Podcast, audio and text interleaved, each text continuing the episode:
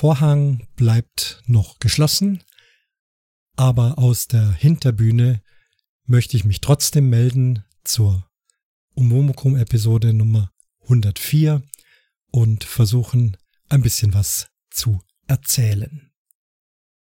Wie ihr wisst, ich habe es ja schon angedeutet, fällt es gerade schwer, über die Umwomukum-Themen zu sprechen aufgrund der aktuellen Corona-Lage und nahezu alle Themen sind betroffen und da macht's einfach keinen Spaß, äh, darüber freudig zu berichten, wenn man selbst seinen Beruf nicht ausüben darf, wenn man seine Hobbys nicht ausüben darf. Das einzige Hobby, was bleibt, ist Podcasten. Und deswegen melde ich mich ja auch heute. Das Thema, wie ich mich hingesetzt habe, war eigentlich ein anderes. Und während ich mich hinsetze und über diese Folge ein bisschen überlegt habe, mehr mache ich ja nicht, ich denke mir so ein bisschen im Kopf aus und dann geht's los, äh, ist mir aufgefallen, dass ich zu dem Thema E-Scooter doch nochmal so viel zu erzählen habe, dass das locker jetzt für eine Folge reicht und ich brauche ja auch noch ein bisschen Stoff für die nächsten Folgen alles Mögliche ging mir in der letzten langen Zeit im Kopf rum. Was für ein Thema könnte ich machen? Natürlich immer wieder, das geht einigen Podcastern so, wieder die Überlegung, äh, macht man überhaupt noch Podcast, weil es einfach echt gerade schwierig ist, gerade was Musik betrifft. Das möchte ich jetzt nicht allzu oft äh, wiederholen. Ich glaube, ihr habt es äh, verstanden und wir müssen das eben durchstehen. Dann gibt's noch eine witzige Zahlenanalogie die mich rein theoretisch zum Aufhören animieren könnte. Nämlich ist das heute die Folge 104 und einer von den schönen Komponisten für klassische Musik, für Symphonien, das äh, war Josef Haydn. Und Josef Haydn hat genau 104 Symphonien geschrieben. Damit wäre dann das Werk vollendet.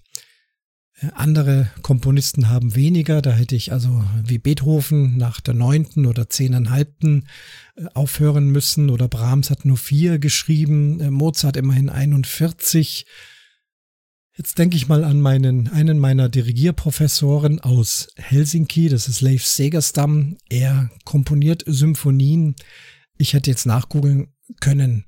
Ähm, ich weiß aber, dass es viele hundert sind. Damals, als ich ähm, bei ihm studiert habe, war er eben auch gerade über die 104 drüber, hatte dann die äh, 105 komponiert, äh, mehr als Haydn nannte sie sich. Und äh, er ist extrem fleißig, es ist sehr moderne Musik und äh, er schreibt da quasi wie am Fließband, hat ständig Ideen. Ähm, also es sind mehrere hundert, wenn nicht bald tausend. Da müsste ich echt mal nachgucken. Ähm, wie gesagt, hatte das gar nicht vorzuerzählen, also habe ich mich auch nicht darauf vorbereitet. So, also mehrere hunderte, wenn nicht tausende Folgen meines Dirigierprofessors. Ähm, ja, gute Aussichten dann für ein Umwomukum. Also, das Thema ist nochmal ein äh, weitergehende Betrachtung, weitere Erfahrungen und auch Fragen zum Thema E-Scooter. Doch zunächst zu den Kommentaren oder zu dem Kommentar. Der Tokyo Nerd hatte sich schriftlich gemeldet. Habe zuerst die 104 gehört, muss ich mir also diese Folge für schwere Zeiten aufheben, wenn sich der Umwomukum-Entzug zu deutlich bemerkbar macht. Aber nicht den Mut verlieren, es kommen auch wieder bessere Zeiten. Ganz sicher, der Nerd. Ja, vielen Dank für diesen kleinen Mutmacher. Und äh, ja, da war schon von der Folge 104 zu sprechen äh, komme ich dazu. Ich hatte ja so eine Zwischenmeldung rausgegeben mit dem Titel Störung. Da ging es um die technische Störung, aber auch um äh, meine ja, verfassungsmäßige Störung. Und ich habe bewusst äh, dieser Folge gar keine Nummer gegeben, weil es einfach keine richtige Umwomukum-Folge ist, sondern eben nur so eine kurze Meldung, eine Verlautbarung. Daher betrachte ich also diese hier als die 104. Kommen wir aber gleich mal zur Störung technischer Art. Der ein oder andere wird das äh, mitbekommen haben und ich habe anscheinend Pech gehabt oder war dann auch äh, viel zu schnell, denn die Störung im Podlove Podcast Publisher war nur von kurzer Art, aber in dem Moment, als diese Störung bestand, habe ich sie festgestellt. Die äh, Webseite ließ sich nicht mehr richtig aufrufen und ich konnte auch keine neuen Episoden mehr erstellen. Da hieß es ständig nur Fehler, Fehler, liegt am Podcast Publisher. Dann dachte ich, oh je, das ist ja blöd, was kann ich machen? Und habe mich entsinnt, dass ich zwar leider nicht regelmäßig genug, aber doch immer wieder mal ähm, auch ein Backup mache. Und dann habe ich schon mal einen Fehler gemacht. Ich hätte erstmal von der jetzigen Situation inklusive Fehler ein Backup machen müssen. Da bin ich nicht Computer-Nerd äh, genug, äh, habe ich nicht gemacht, sondern dachte ich, dann nehme ich mal das letzte Backup. Das hat dann auch funktioniert. Mein ganzes äh, WordPress, Podlove Podcast Publisher hat dann wieder funktioniert. Ich bin dann zurück äh, auf eine Situation, als ich 90 Episoden hatte. Es war dann auch eine ältere Version vom Podlove Publisher äh, geladen und die hat dann auch sofort funktioniert, aber eben nur bis zur Folge 90. Dann dachte ich, okay, wie komme ich wieder zurück und habe dann erst festgestellt, oh, ich komme nicht zurück, wenn ich da kein Backup gemacht habe von der anderen Situation mit den 103 Episoden, dann stehst du halt jetzt bei 90. Aber immerhin, es funktioniert wieder. Ich kenne mich mit den Dingen nicht gut genug aus, was so WordPress und alle diese Sachen betrifft. Aber ja, ein weiteres Backup wäre natürlich hilfreich gewesen, beziehungsweise regelmäßige Backups. Also werde ich jetzt in Zukunft machen. So, nun stand ich also bei Folge 90, aber es geht alles wieder. Hab dann inzwischen auch noch Hilfe vom Raiden bekommen. Der hatte mir dann gleich einen Link geschickt, wo ich nachsehen konnte, was gerade los ist, wo die Fehler sind. Und da war also auch beschrieben, ja, Fehler sind erkannt, tut uns leid und wir sind gerade dabei und in Kürze wird es ein, äh, ein Reparatur-Backup, äh, ein Reparatur-Update geben für den Portbluff Publisher und dann geht alles wieder. Und so war das auch. Also ich war also einfach viel zu schnell. Jetzt stehe ich also bei der 90. Und dann dachte ich mir, na gut, die Folgen sind ja trotzdem alle hochgeladen. Ich muss ja einfach nur wieder mit neuen Episoden verlinken. Ich habe mir dann nicht mehr die Mühe gemacht, da überall auch noch die Beschreibungen und die Bilder mit reinzuladen. Ich habe das so im Schnellverfahren äh, hochgeladen, habe dann auch festgestellt, trotz Nummernreihenfolge äh, äh, bleibt die Nummerierung nicht. Das ist also jetzt alles ein bisschen durcheinander nach der 90. Ähm, die 90 steht ganz oben und dann geht's eben weiter mit der 91, 92. Es ist also alles irgendwie durcheinander. Die meisten von euch haben ja die Folgen schon gehört, haben sie zwar dann, nehme ich mal an, nochmal neu in ihren Publisher, in, mein Gott, es ist ein Durcheinander mit den Bezeichnungen, in ihren Podcatcher bekommen und ich denke mal ähm, dann einfach gelöscht, wenn ihr sie schon gehört habt. Und diejenigen, die erst viel, viel später oder auch erst in Monaten oder Jahren das hören, werden sich vielleicht wundern, warum hier ein Durcheinander mit den Nummern ist. Schwierig ist es aber nicht, denn normalerweise sind ja meine Folgen in sich abgeschlossen. Jetzt haben wir hier mal zwei E-Scooter-Folgen, die aufeinander aufbauen, aber ansonsten sind es ja einzelne Themen, das kann man sich in beliebiger Reihenfolge anhören. Also es ist nicht sehr professionell wieder repariert, vielleicht hätte man das auch anders machen können. Immerhin denke ich, geht alles wieder und ich kann jetzt an dieser Stelle einfach in Ruhe weitermachen.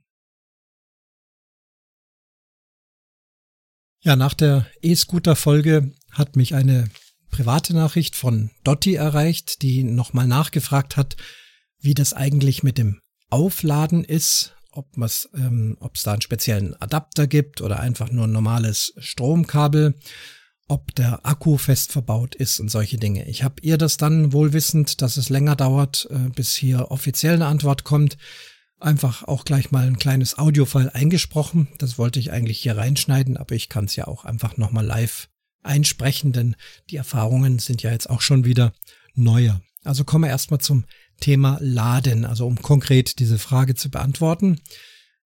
Äh, der Akku ist fest verbaut unter dem Trittbrett. Das muss, soweit ich weiß, auch sein, wenn man Zug fahren möchte. Denn die Bestimmungen, wir sind ja in Deutschland, sind, glaube ich, so genau, dass äh, wenn man einen, ein Kraftfahrzeug hätte mit einem abnehmbaren Akku, dass man es dann nicht befördern darf.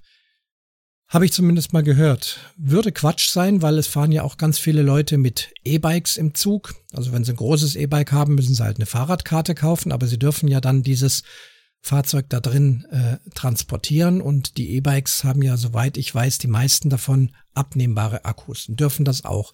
Aber E-Bikes sind wiederum ja nicht als Kraftfahrzeug äh, klassifiziert, während der E-Scooter schon, denn er hat ein Versicherungskennzeichen und mit dem Versicherungskennzeichen wird er zum Kraftfahrzeug. Und Kraftfahrzeuge dürfen grundsätzlich nicht in Zügen transportiert werden. Also du kannst nicht dein Motorrad mitnehmen oder irgendwas. So, also hat man da eine Ausnahmeregelung geschaffen, darf doch, aber eben nur, wenn es zusammengeklappt ist und wenn der Akku nicht entnehmbar ist. Irgendwie haben sie da so Regelungen gemacht. Das ist in meinem Fall der Fall und ich denke bei den meisten E-Scootern, wahrscheinlich mit dem Nachteil, wenn der Akku hin ist, äh, kommt der ganze E-Scooter weg. Ich denke aber, der meiste Teil des Preises wird ohnehin der Akku sein. Der Rest, das ist Pillepalle, das kostet nicht viel. Die paar Rohre, das bisschen, die Elektronikplatine, die kosten ein paar Cent äh, heutzutage sowas. Ähm, die Lampen, die Reifen, naja, so, es ist auf jeden Fall fest verbauter Akku. Bei mir ist es so, dass die Ladebuchse unten am Akku ist. Das muss ich sagen, ist nicht so angenehm, weil man ja doch fast jeden Tag lädt und dann immer irgendwie am Boden rumkriechen muss oder man müsste den E-Scooter anheben, um an diese Buchse zu kommen. Die ist mit so einem roten Gumminöppel äh, gegen Wasser geschützt. Ich hoffe, dass das auch dicht bleibt. Äh, den macht man ab und dann steckt man eben diesen runden Stecker rein. Der geht in ein Netzgerät. Das Ganze sieht ähnlich aus wie bei einem Laptop, ist einen kleinen Tick größer.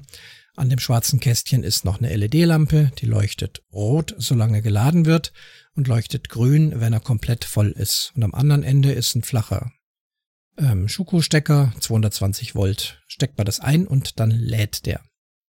Wenn man den Scooter einschaltet, kann man auch den Ladezustand in Prozent verfolgen, wie weit er geladen ist. Nun, mein Bruder, der sich schon ein E-Auto, einen Tesla gekauft hat, hatten wir diskutiert. Akku, Akkupflege, Lithium-Ionen-Akku ist ja mittlerweile allseits bekannt, ähm, mag das gar nicht so gerne, wenn er immer zu 100 Prozent knallvoll geladen wird. Man hat herausgefunden, dass die Lebensdauer eines Akkus sich wesentlich verlängert, wenn man ihn höchstens bis 90 Prozent lädt und angeblich würde sich die Lebensdauer fast unbegrenzt halten, wenn man ihn konsequent höchstens bis 80 Prozent auflädt und am anderen Ende natürlich auch nie unter 20 Prozent, also auf gar keinen Fall tief entladen. Also wenn man sich immer so in diesem Bereich zwischen 20 und 80 Prozent bewegt, dann hält dieser Akku wesentlich länger. Ich habe mir gedacht, das könnte ich ausprobieren. Leider gibt's in dieser Ladeelektronik des Ladegeräts eben nichts, wo man das einstellen kann, höre bei 80 Prozent auf. Das wäre schön, aber ist nicht vorgesehen. Dadurch, dass die Dinger sowieso keine große Reichweite haben, hat man gesagt, immer 100 Prozent aufladen und dann kannst du theoretisch im Labor gemessene 30 Kilometer damit fahren was ich jetzt so von meiner Erfahrung habe, ähm, bin ich safe bei 20 Kilometer. Ab dann wird der Scooter langsamer und wenn dann noch ein paar kleine Berge und Steigungen dabei sind, dann geht's ganz schnell rapide runter. Und ich habe es auch schon mal geschafft, hier im Ort äh, an ganz anderer Stelle ihn leer zu fahren. Plötzlich ging er nicht. Ich dachte, das geht noch viel, viel mehr von der Anzeige her und dann stand ich da und das Ding war leer. Und ich musste heimschieben. So, wenn ich das also jetzt tun möchte mit dieser Ladepflege, habe ich mir gedacht, ich gucke mal, ich lasse ihn einmal aufladen. Ich hatte ihn auf 20 Prozent runter, habe das Display angemacht vom Roller, mich daneben gesetzt und angefangen zu laden und mir eine Excel-Tabelle angelegt. Beziehungsweise nein, falsch. Ich habe es mit meiner Uhr. Ich habe eine, ja, eine Analoguhr, die mit ähm, Solar betrieben ist, die aber einen Bluetooth-Anschluss zu meinem Handy hat. Also so ein Zwischending aus herkömmlicher traditioneller Uhr. Es ist keine Smartwatch in dem Sinn, aber sie hat doch eine Bluetooth-Verbindung, mit der man zum Beispiel die Zeit stellen kann, mit der man aber auch Wegzeiten, Stoppzeiten, äh, sonstige Einstellungen, das kann man alles über eine Handy-App machen. Das ist irgendwie ganz geschickt. Da braucht man nicht mehr an irgendwelche Knopf, äh, sich merken, die man sich sowieso nie merken kann. Drücke dreimal auf C, dann zweimal auf B und A gleichzeitig, um dann mit F äh, die Taste zu drücken. Äh, das ist alles zu kompliziert. Geht jetzt alles über App. So, und da ist eine Stoppuhr drin, die auch Rundenzeiten messen kann. So, dann habe ich die Stoppuhr gestartet und alle fünf Prozent Ladezustand habe ich auf Rundenzeitenknopf gedrückt. Und so habe ich bis 100 Prozent bis zur Vollladung das gemessen. Dann kann man diese Daten rüberladen per Bluetooth auf den PC. Also ich habe es erst aufs Handy geladen und vom Handy dann aufs, auf den PC. Es hat aber gut funktioniert und es war auch ein leichtes, daraus eine Excel-Tabelle zu erstellen mit diesen Zeiten. Dann habe ich mir so eine Matrix äh, programmiert, wo man dann genau ablesen kann, von welchem Ladezustand bis zu welchem Ladezustand welche Zeit gedauert hat. Denn das Aufladen, das wusste ich vorher schon, geht nicht linear. Also man kann nicht sagen, pro fünf Prozent dauert es äh, 20 Minuten, sondern im unteren Zustand geht's schneller und je weiter nach oben es geht, wird's langsamer. Und wie gesagt, deswegen habe ich das durch diese Rundenzeiten versucht, so ein bisschen festzuhalten. So, jetzt habe ich also diese Excel-Tabelle, die ist immer auf meinem Handy da, kann ich schnell abrufen. Jetzt stelle ich den Roller ab, gucke schnell nach dem Ladezustand, auch das läuft ja über eine App und sehe, okay, ich bin jetzt bei 40 Prozent und ich möchte gerne auf 90 Prozent. Dann gehe ich also in meine Excel-Matrix nach und dann lese ich äh, als Beispiel, das ist jetzt nicht richtig abgelesen, äh, zwei Stunden 23 Minuten. Ich runde das dann auf oder ab und ob das jetzt genau auf 90 oder bisschen drüber, also Hauptsache, ähm, der hängt nicht sechs Stunden am Netz und wird also bis zum Anschlag vollgeladen. Ja, und das System funktioniert wunderbar. Mein Roller steht im Keller. Dort ist eine Stromsteckdose. Dazu habe ich mir noch eine WLAN-Steckdose äh, besorgt mit Zeitschaltuhr. Wunderbares Ding steckt da unten dran, ist aber hier oben in der Wohnung mit dem WLAN verbunden. Ich stecke also unten den Roller ein, stelle also fest, ich möchte jetzt drei Stunden und 22 Minuten laden. Steck, mach die Steckdose an, das kann man auch über die App machen, also Hauptsache Strom läuft. Und dann kann man in dieser Home Automation App, äh, kann man dann eben einstellen, äh, setze einen Timer für diese Steckdose und schalte diese Steckdose in drei Stunden 22 Minuten aus. Das funktioniert prächtig und verhindert, dass ich permanent das Ding bis zum Anschlag volllade. Eine super Sache. Das ist also das, wie ich lade.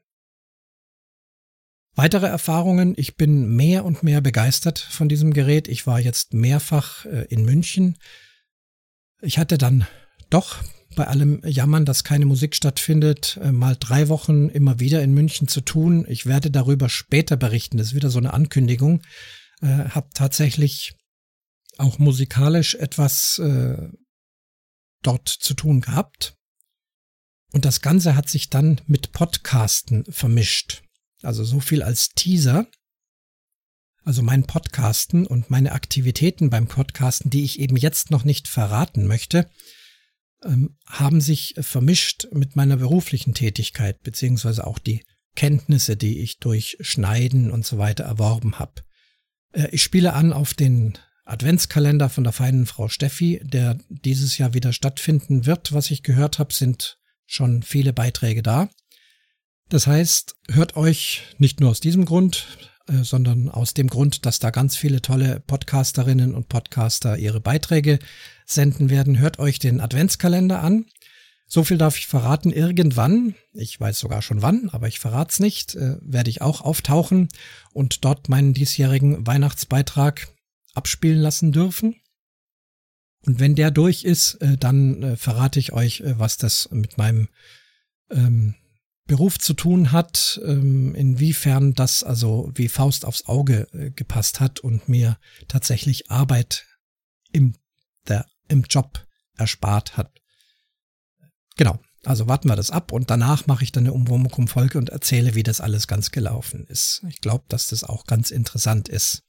Da werde ich dann auch mit Freude drüber berichten können, denn das war so ein kleiner Lichtblick. Ansonsten, ja, ich wollte es ja nicht erwähnen, dann lasse ich es auch. Okay. Wo war ich stehen geblieben beim E-Scooter? Also paar Mal nach München gefahren. Genau, der E-Scooter, den ich mir gekauft habe, hatte ja vor allem den Sinn, dass ich von hier bis zum Bahnhof fahren kann. Das habe ich bisher mit dem Fahrrad gemacht. Das geht natürlich gut, ist natürlich auch ein Stückchen gesünder, weil man ein bisschen strampelt. Das sind so sieben, acht Minuten, geht ein bisschen den Berg hoch. Äh, Problem ist aber dann, das Fahrrad, und das ist ein sehr schönes und gutes Fahrrad, äh, muss ich dann am Bahnhof abstellen und dort anschließen. Bisher, Gott sei Dank, habe ich keine Probleme gehabt. Doch einmal ist mir der Sattel geklaut worden. Ich habe da so einen Schnellspannenverschluss und zack, weg war der Sattel. Jetzt habe ich also einen neuen Sattel und der ist nun mit einem zusätzlichen Kabelschloss am Fahrrad angeschlossen, damit da also so ein Depp nicht mehr den Sattel abbaut. Aber wer weiß, was die einem sonst so abbauen oder mit dem Fahrrad machen. Die Alternative, das habe ich in den letzten 30 Jahren hinter mir, das will ich nicht mehr, ist dann irgend so ein Billigfahrrad von irgendeiner Versteigerung oder aus dem Ebay. Die fahren aber dann meistens ziemlich schlecht, die sind eben alt, rostig, kaputt, man kann es herrichten, aber ich mag eben mein gutes Fahrrad, wenn ich schon fahre, eben damit fahren. Aber Problem, es steht am Bahnhof. Vorteil jetzt, ich fahre mit dem Scooter zum Bahnhof, bin da auch ein bisschen schneller, wenn es mal knapp wird, schaffe ich da auch den Zug noch. Dann zack, zusammenklappen und rein in den Zug. Ich bin Gott sei Dank relativ frei in der Findung, welchen Zug ich nehmen kann. Ich habe da diverse ähm, Möglichkeiten und muss also jetzt nicht immer zu einer ganz bestimmten Zeit da sein. Diese Zeiten wechseln auch. Ich kenne auch die Züge mittlerweile ganz gut. In, auf unserer Strecke fahren drei Gesellschaften. Zum einen die Deutsche Bahn mit Regionalbahn und Regionalexpress mit ihren modernen äh, Zügen. Da gibt's schöne Fahrradabteile mit ganz viel Klappsitzen oder manchmal auch ein anständiger Sitz ganz in der Nähe. Das ist eigentlich immer der beste Platz, um dort den Scooter abzustellen. Ich muss ihn nur noch irgendwie bisschen festmachen, weil der rollt dann davon oder ich lege ihn auf den Boden. Gelegentlich habe ich mich auch in ein Abteil gesetzt. Ähm, die Züge sind ja jetzt in der Corona-Zeit ja doch noch relativ leer, vor allem bei uns draußen hier. Wenn es dann zu voll wird, auf jeden Fall kann ich also da das Fahrradabteil nutzen. So ist es eigentlich auch vorgesehen, dass die Fahrzeuge im Fahrradabteil abgestellt werden. Das klappt also gut. Das ist also die Deutsche Bahn. Dann haben wir noch den altehrwürdigen Alex. Ähm, das ist äh, so eine spezielle Länderbahn, die hier vom Allgäu dann bis nach München und dann noch weiter durch Niederbayern bis nach Prag fährt. Und die nutzen also die alten D-Züge, also die die Waggons und Loks der alten D-Züge und bestenfalls Intercity-Zügen ist dann halt umgespritzt in diese Alex-Farbe. Ich kann sie gar nicht definieren. Ist das ein helles Türkis oder blau ist es nicht? Ja, so eine Türkis-Richtung würde ich sagen, so ein helles Türkis. Der Alex eben. Äh, in diesen alten Zügen äh, gibt's auch genügend Platz, auch um den Roller abzustellen. Auch da weiß man genau, in welchem äh, Waggon das dann am günstigsten ist und wo es zu eng ist, wo viele Leute einsteigen, wo wenige Leute einsteigen. Also ihr merkt schon, ein bisschen organisieren muss man schon. Man hat das Teil bei sich und muss eben sehen, wo man da unterkommt. In einen brechend vollen Zug einzusteigen, ist dann nicht ganz so schick mit einem E-Scooter. Das muss man schon sagen. Das passiert aber bei mir hier nicht, auch in Nicht-Corona-Zeiten, ähm, wenn ich relativ früh fahre. Und wie gesagt, ich weiß, in dem Zug ist voll oder da sind dann besonders viel Schüler drin, die mindestens die Hälfte der Strecke noch mitfahren. Nehme ich lieber 20 Minuten später einen, der ist dann relativ leer und ich weiß, wo am Bahnsteig ich mich hinstellen muss, damit ich da einsteigen kann. So, jetzt kommt man da in München an, baue den Roller auf, schieb ihn noch durchs Bahnhofsgebäude, da darf man natürlich auf keinen Fall damit fahren. Treppe runter, Knopf an, anschieben, draufstellen, Fahrradweg und los geht's. Also unmittelbar sofort Bewegung.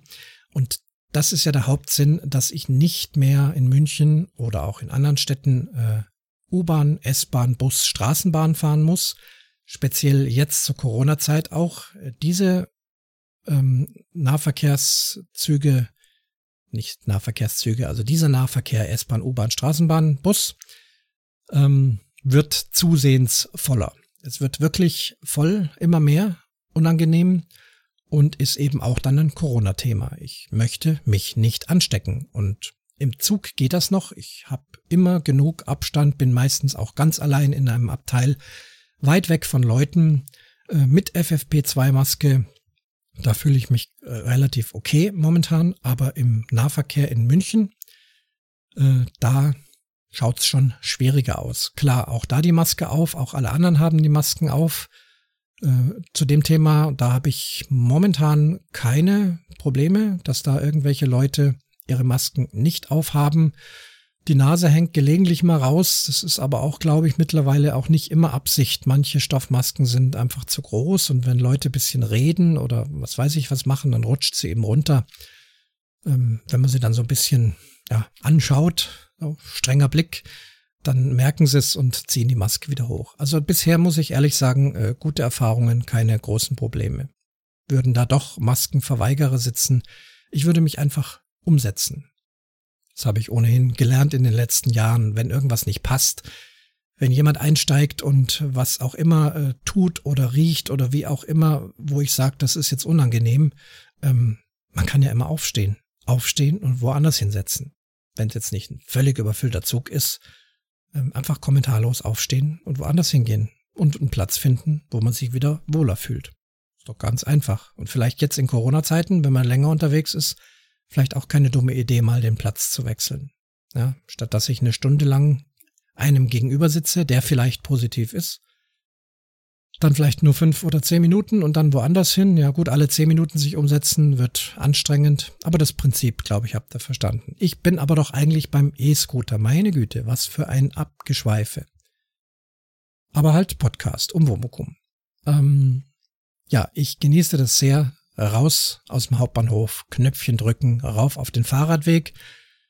München ist ganz okay ähm, versorgt mit Fahrradwegen. Klar, das muss auch noch viel, viel besser werden. Aber auch da kennt man dann mittlerweile die Routen, wo es gute Fahrradwege gibt. Auf den Fahrradwegen, muss ich sagen, fühle ich mich mit Abstand am sichersten. Und das ist ja auch der vorgesehene Platz für solche E-Scooter.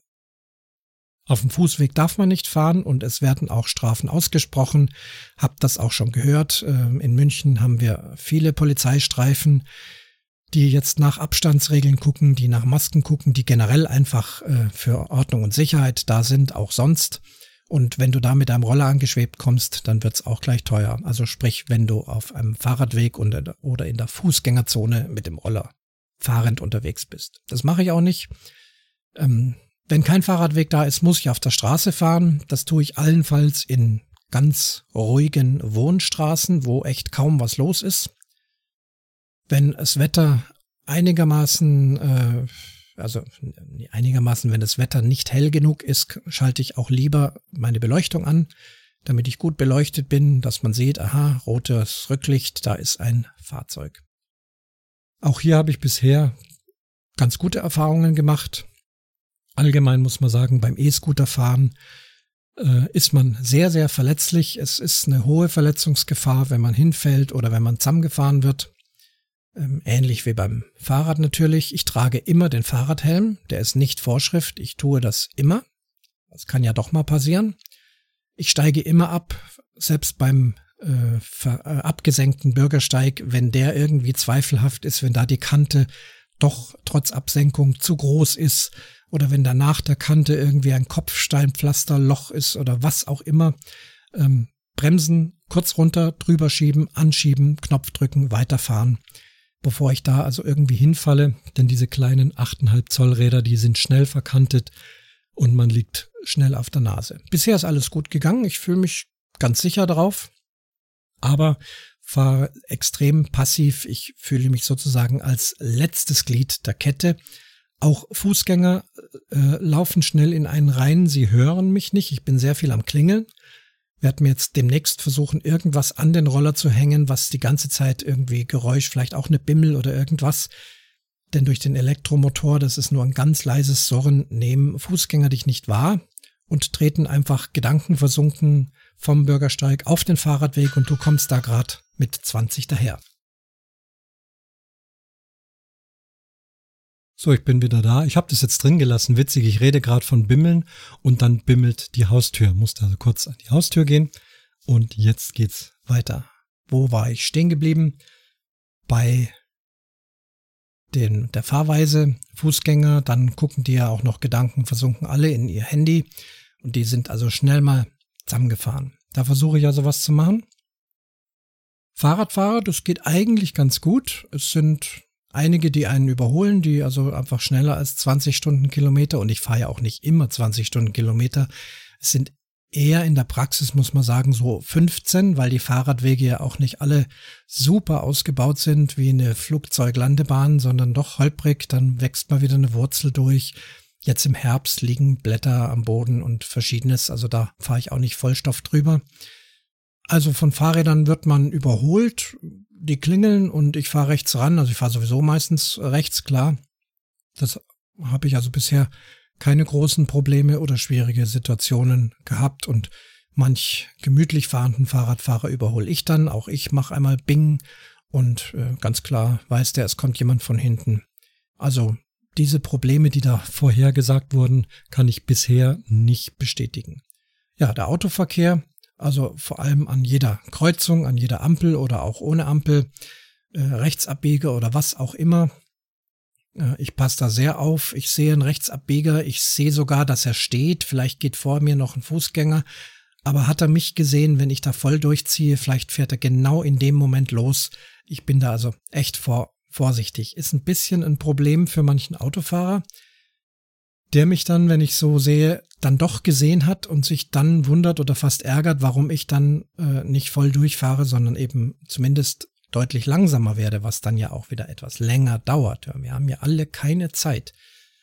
Ähm, aber ich riskiere das einfach nicht, dass ich da durchziehe und denke, naja, der hat mich schon gesehen, er steht ja. Äh, bin da sehr skeptisch, sehr, sehr vorsichtig. Vielleicht sollte ich eine andere Taktik anwenden und sagen wir mal, ich bin da noch 20, 15 Meter vor dieser Kreuzung, sehe, dass da Rechtsabbieger sind, ähm, stehen bleiben, sichtbar stehen bleiben, dann wenn er mich gesehen hat, sagt er, okay, der fährt gar nicht weiter, dann kann ich durchfahren. Wird aber dann das Problem haben, dass ich dann eben wieder an einer roten Ampel lande.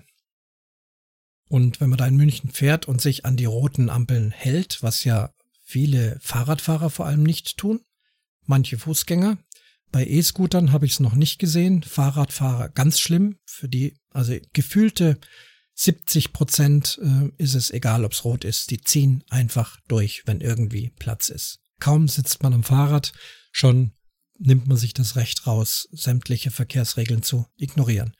Kann ich bis heute nicht verstehen. Natürlich nervt's, denn Fußgänger und Fahrradampeln sind immer ewig lang rot. Die Autos, die müssen halt schnell durch und immer grüne Welle, während man so als Fahrradfahrer eigentlich fast gar keine grüne Welle hat. Und die meiste Zeit meines Weges zur Arbeit, ich habe es mal gemessen, ich fahre zehn Minuten und ich stehe bis zu sieben Minuten an roten Ampeln. Das finde ich echt viel, muss ich sagen. Aber gut, ist halt so. Ja, also aufpassen, aufpassen, aufpassen auf den Verkehr. Wie gesagt, mein Grundsatz ist, ich bin der Schwächste im Ganzen, also noch schwächer als Fußgänger.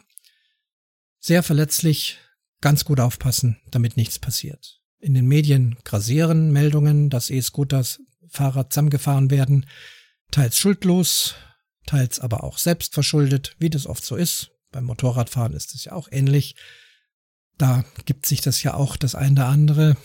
Einmal ist der Motorradfahrer selber schuld durch Fahrfehler, durch überhöhte Geschwindigkeit oder sonstige Unachtsamkeiten.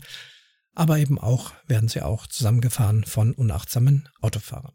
Und beim E-Scooter wird das genauso sein. Und die einzige Chance, die man hat, ist, dass man selbst das gut beobachtet, um das einfach, wenn es irgendwie geht, zu vermeiden. Ich bin da ganz zuversichtlich. Das läuft ganz gut. Der E-Scooter vom Kopf her, muss man auch sagen, ist nicht dafür da, besonders schnell irgendwo hinzukommen. Ja, er fährt ja auch höchstens 20 Stundenkilometer. Man muss sich also von der Idee verabschieden, dass das ein schnelles Gefährt ist. Wenn man das haben will, dann fährt man vielleicht doch besser mit einem Motorrad oder es gibt ja elektrische Motorroller mittlerweile, die 50 Stundenkilometer fahren, solche Sachen. Da kommt man dann eventuell schneller vorwärts. Ähm, der E-Scooter ist einfach nur eine Fußgängerunterstützungshilfe. So nenne ich das immer. Man stellt sich drauf, auch so ein bisschen locker in die Knie gehen und ähm, ja, flexibel bleiben, dass wenn irgendwas ist, dass man also schnell auch runterkommt von dem Roller. Auch meine Fußstellung, das habe ich glaube ich letztes Mal alles schon berichtet, aber ich wiederhole es gerne nochmal, ist so, ich habe das auch geübt, dass wenn irgendwie eine Blockierung ist, dass ich so stark bremsen muss oder das Vorderrad blockiert oder sich irgendwo einklemmt, dann sause ich ja nach vorne und dann muss ich schauen, dass ich mit den Füßen links und rechts an der Lenkstange vorbeikomme und nicht an der Lenkstange anstoße, weil dann würde ich mit Sicherheit stürzen. Wenn ich mit den Füßen dran vorbeikomme, ist die Chance ganz groß, dass ich nochmal stehend irgendwo äh, lande und nicht auf dem Boden. Ja, das Rollerfahren macht eben weiterhin sehr viel Spaß. Ich habe eine ganze Menge Anwendungsmöglichkeiten. Ich war auch Geocachen. Ach ja, Mensch, da könnte ich eigentlich in meinem Geocaching-Podcast das noch zum Thema machen. Der hängt nämlich genauso durch. Spielbrett Erde, Themenschwierigkeit, klar, ich gehe geocachen, aber hm, auch allein und es finden keine Events statt. Weiß, das gehört jetzt alles nicht so speziell hierher, aber jetzt, wo ich so rede, werde ich ein ähnliches äh, Thema wahrscheinlich mal in Spielbrett Erde die nächsten Tage aufmachen denn da nutze ich den E-Scooter auch schon für den ein oder anderen Geocaching-Runde und für und wieder und all dieses äh, kann ich dann da besprechen. Na wunderbar, also ist doch gar nicht so schlecht. Ich habe jetzt nicht auf die Uhrzeit geguckt, ich stehe hier am Mikrofon, schaue nur ins Mikrofon, PC läuft irgendwo anders. Keine Ahnung, ich denke auf jeden Fall ist es eine dicke, satte Umwomukum-Folge geworden. Ähm, zum E-Scooter, ach ja, eins noch, wollte ich auch noch berichten. Äh, in München, aber auch bei uns hier am Ort, wir haben hier eine Kleinstadt mit 40.000 Einwohnern, ähm, sehe ich doch jetzt einen starken Trend, dass immer mehr Leute sich private E-Scooter kaufen. Man sieht sie herumfahren. Ist es vielleicht dieser Schwangerschaftseffekt? Kennt ihr den Schwangerschaftseffekt? Also zumindest diejenigen, die mal schwanger waren oder Väter, Ehemänner schwangerer Frauen äh, sind oder waren. Ähm, kaum ist also ein Baby unterwegs, plötzlich sieht man auf der Straße lauter andere schwangere Frauen, die man vorher gar nicht wahrgenommen hat. Es ist auch eine Wahrnehmungssache. Wahrscheinlich, jetzt habe ich einen E-Scooter, plötzlich sehe ich die auch. Man kann sehr gut erkennen, ob es ein privater E-Scooter oder ein Miet-E-Scooter ist. Die Mietfahrzeuge sind alle noch etwas dicker, bulliger, robuster gebaut, haben eine riesige Konsole obendrauf müssen GPS, müssen WLAN und solche Sachen haben. Das hat mein Roller alles nicht. Der hat ja nur eine Bluetooth-Verbindung zum Handy. Mein Fahrzeug ist etwas schlanker. Ähm, speziell auch äh, das Fahrzeug, das ich habe, das ist ja der Mi 1S. Den sieht man relativ oft, denn der ist wirklich kostengünstig. So um die 380 Euro kriegt man den momentan. Da ist ja nicht viel um. Wenn man den jetzt mal ein, zwei Jahre fährt oder drei zum Testen und er dann nicht mehr gehen sollte, würde der mehrere tausend Euro kosten, äh, macht man das wahrscheinlich noch nicht, aber für 380 war es mir das jetzt wert, das mal auszuprobieren. Sollte der dann mal irgendwann meinen Anforderungen nicht mehr genügen oder doch äh, einfach nicht mehr gehen, wegen dem Akku oder irgendwas anderem, dann würde ich wahrscheinlich in das nächst höhere Modell, den, wie nennt sich der, der heißt, heißt dann nicht 2S, aber irgendwas mit 2, äh, gehen. Ja, also dieses Modell sehe ich sehr oft. Ich werde auch angesprochen von anderen an der Ampel, sagen, ja, wie bist denn zufrieden? Und dann tauscht man sich ein bisschen aus und ein bisschen, ja, Fachgesimpel und ist also nett. Ich denke, dass das jetzt gerade so ein Trend ist, da die Fahrzeuge bezahlbar geworden sind, dass immer mehr private E-Scooter unterwegs sind. Ich halte das für sinnvoll. Ich kann definitiv für mich sagen, dass ich schon recht oft, vor allem auch hier in der Stadt, äh, das Auto, das immer noch ein Verbrennerauto ist, zwar auf neuester Technik und sehr schadstoffarm, aber immer noch ein Verbrenner, einfach schon sehr oft stehen hab lassen. Zu Fuß wäre es unbequem, da und da hinzukommen. Vielleicht muss auch mal schnell gehen, ach mal schnell noch zur Post eine Briefmarke kaufen. Äh, da jetzt eine, einen Spaziergang von einer halben, dreiviertel Stunde hin und zurück äh, zu machen, ist dann vielleicht doch nicht drin, wäre zwar gesund, wir zählen auch gerade Schritte und solche Dinge tun das, aber wenn es eben mal eilig ist, rauf auf den E-Scooter, Knöpfchen drücken, ab, bis ich da ins Auto eingestiegen bin, bis ich den angelassen habe und dann dahin fahren, dann musst du da Parkplatz suchen, dann musst du vom Parkplatz noch dahin laufen, wo du eigentlich hin wolltest. In der Zeit bin ich da auch mit dem E-Scooter hingefahren. Also ich nutze den hier auch in der Stadt recht oft auch für kleine Einkäufe, da muss man halt dann einen Rucksack hinten drauf machen, denn das Gerät hat ja keinen Gepäckträger oder sonst irgendetwas. Ich will da auch nichts dran schrauben, dass da ist keinen Platz dazu. Das ist wirklich sehr eng und knapp. Aber ein Rucksack geht ja. Wenn man so einen Einkauf einer Rucksackfüllung äh, hat, dann geht das super damit. Fahr direkt bis ins Geschäft, stelle ihn dort ab. Über die App kann ich ihn dann absperren. Ich habe aber mittlerweile auch ein Fahrradschloss, äh, wo ich ihn wirklich anschließe, damit kein Idiot das Ding wegnimmt. Obwohl es ja registriert ist, hat ja ein Kennzeichen, hat eine Fahrgestellnummer. Also klauen ist äh, Quatsch aber dann doch unangenehm, wenn er weg wäre. Ja, und ich kann also definitiv sagen, dass das Auto immer öfter stehen bleibt, weil ich diesen E-Scooter habe. Das ist ganz klar. Und zwar, weil ich einen eigenen habe. Was nicht in Frage kommt, sind eben die Mietfahrzeuge. Mit denen habe ich das getestet. Das kann ich auch jedem empfehlen. Wer sich unsicher ist, wer das erstmal ausprobieren will, nimmt sich eben irgendeinen dieser Mietroller, von den verschiedenen Anbietern. Das geht schon relativ einfach, muss ich sagen. Kein großes Problem, aber auf die Dauer äh, einfach zu teuer. Andersrum hört man von mehr und mehr Problemen mit den Mietrollern. Hier wieder die Einstellung falsch. Ich höre mich selber. Kleinen Moment. Schneiden wir auch nicht raus. Also wo bin ich bei den Mietrollern? Die flacken zuhauf in der Gegend rum, sind Stolperfallen, es sieht furchtbar aus. Und ich halte das auch nicht für sehr effizient. Die müssen ja jeden Abend mit Kraftfahrzeugen, mit LKWs, da kann man irgendwann vielleicht auch mal Elektrofahrzeuge nehmen, aber die müssen eben eingesammelt werden, müssen aufgeladen werden, müssen dann wieder in der Stadt verteilt werden. Weiß nicht, ob sich dieses System auf Dauer durchsetzt. Ich vermute, dass mehr und mehr private E-Roller auf den Markt kommen mit den heute beschriebenen Vorteilen.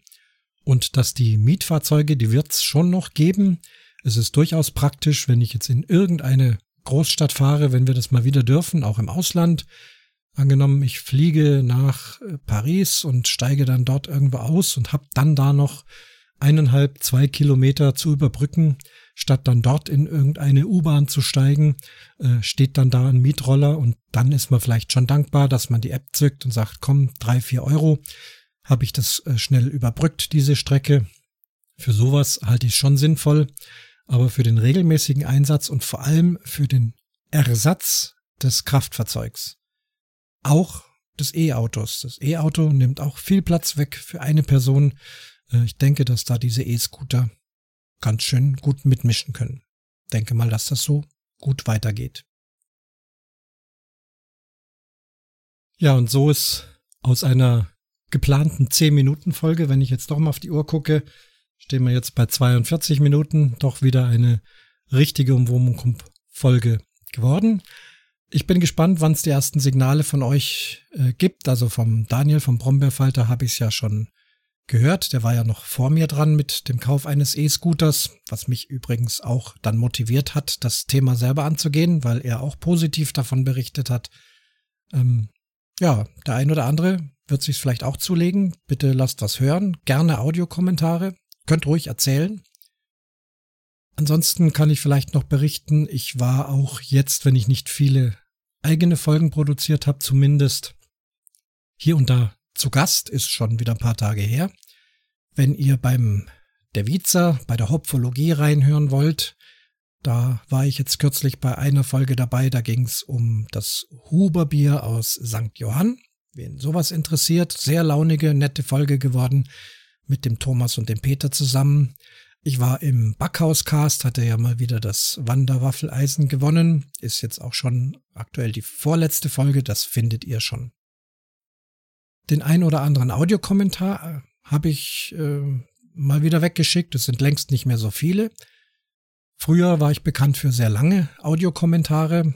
Beim Planet Kai habe ich mich kurz gefasst, denn es war zu erwarten, dass ein so beliebter Podcaster viele Audiokommentare bekommt. So war es auch und da habe ich mich echt am Riemen gerissen und hab's dann doch geschafft, sogar den kürzesten Audiokommentar abzuliefern. Noch kürzer als der von Dotti, die hatte sich gemeldet, denn sie hatte denselben Plan, sich knapp zu fassen und nicht damit gerechnet, dass der Oberman noch kürzer reden kann. Und noch viel kürzer, ähm, es gibt den äh, Servus Grüzi und Hallo Podcast von ähm, Online-Magazin Die Zeit. kann ich übrigens sehr empfehlen. Ähm, spricht ein deutscher Redakteur, ein Österreicher und ein Schweizer Redakteur über Tagesthemen, sprechen das aber ähm, sehr locker, flockig, lustig, sind aber ähm, sehr gut informierte Journalisten. Das heißt, es ist schon einiges dahinter, aber es ist eben nicht so streng gehalten, sondern wirklich ein, ein lustiges, äh, lockeres Format. Die hatten auch aufgerufen dazu, ähm, zu berichten, wie es einem gerade in der Pandemie geht. Und da war aber dann die Beschränkung, weil die, also da erwarten, die haben eine riesige Reichweite, dass sehr viel Audiokommentare reinkommen äh, auf eine Minute. Das habe ich noch nie gemacht. Da habe ich mir tatsächlich auch den Text aufgeschrieben, denn das schaffe ich nicht, eine Minute äh, meine Inhalte, die ich loswerden will, da reinzubringen. Ihr merkt es ja an dieser Folge, wie ich abschweife. Ähm, das ist gelungen, waren, glaube ich, 50 Sekunden dann nur oder 55 Sekunden, hat meinen Punkt klar gemacht.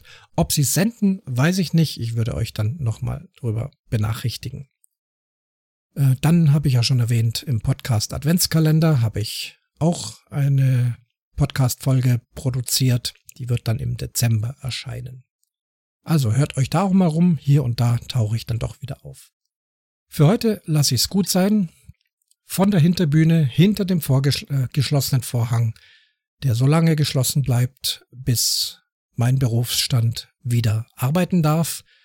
So lang bleiben alle Vorhänge zu und es bleibt auch der Vorhang des Umwomukum zu, aber ich melde mich eben trotzdem gelegentlich, wenn mir wieder was einfällt. Vielen Dank fürs Zuhören. Das war die Episode Nummer 104.